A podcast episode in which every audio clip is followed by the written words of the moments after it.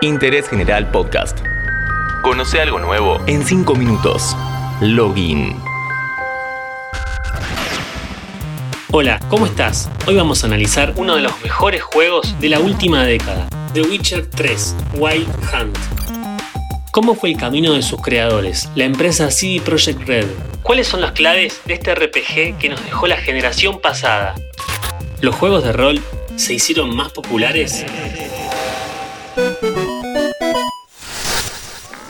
En los 90, en Polonia, se fundó CD Projekt, empresa que dominaba la distribución de software, en particular videojuegos.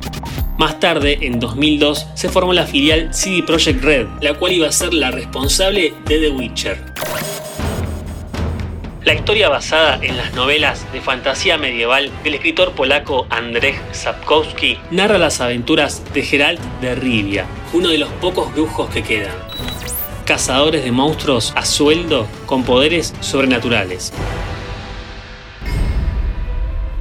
En 2007 se lanza el primero de la trilogía y luego en 2011 The Witcher 2, Assassins of Kings, para Mac, Windows y Xbox 360.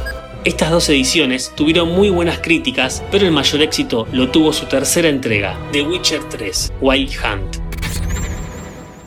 Para tratar de entender mejor el fenómeno, repasemos el género RPG. Los role-playing games, o juegos de rol como los conocemos hoy, curiosamente tienen su origen en los juegos de mesa. Dungeons and Dragons en los 70 fue uno de los primeros en popularizar este estilo. Cada personaje tenía una misión y podía evolucionar a medida que transcurría la aventura, la industria tomó este concepto y lo trasladó al ámbito virtual. Dragon Quest, Final Fantasy, Diablo son algunos de los ejemplos más notorios. Los condimentos suelen ser muy parecidos. Una historia épica con personajes de fantasía o mitológicos, poderes mágicos, arquitectura y arte medieval. Se inspira en la Edad Media, pero inventa un mundo y una geografía totalmente arbitraria. En primer lugar, tiene que existir un protagonista con una evolución. El personaje va adquiriendo nivel. Estas mejoras se consiguen con puntos de habilidad, a medida que vas venciendo enemigos y que podés desbloquear en un gráfico llamado árbol de habilidades. Podés enfocarte en mejorar la defensa, el ataque, la magia o las armas, la decisión es tuya. Cada habilidad adquirida te permite acceder a otra habilidad dentro de ese rango, por eso se lo entiende como árbol porque las capacidades se van ramificando a medida que las conseguís. Otro de los puntos clave es la extensión del mapa. Un buen RPG tiene que llevarte por muchos lugares y darte total libertad.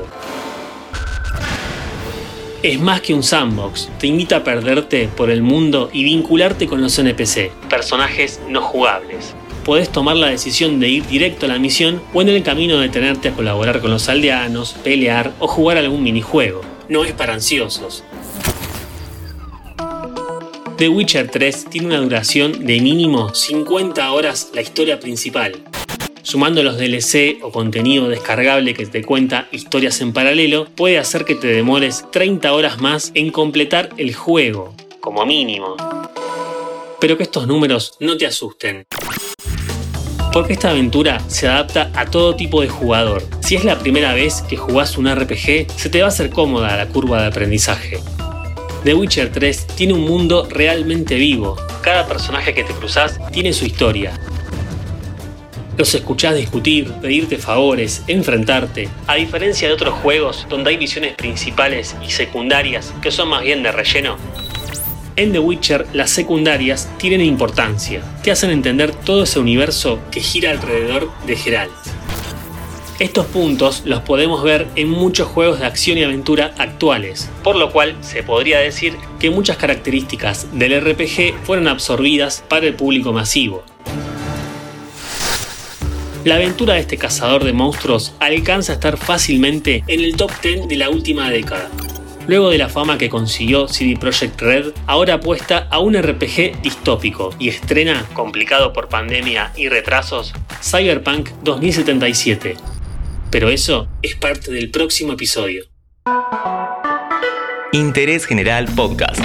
Encontrarnos en Spotify, en Instagram y en interésgeneral.com.ar.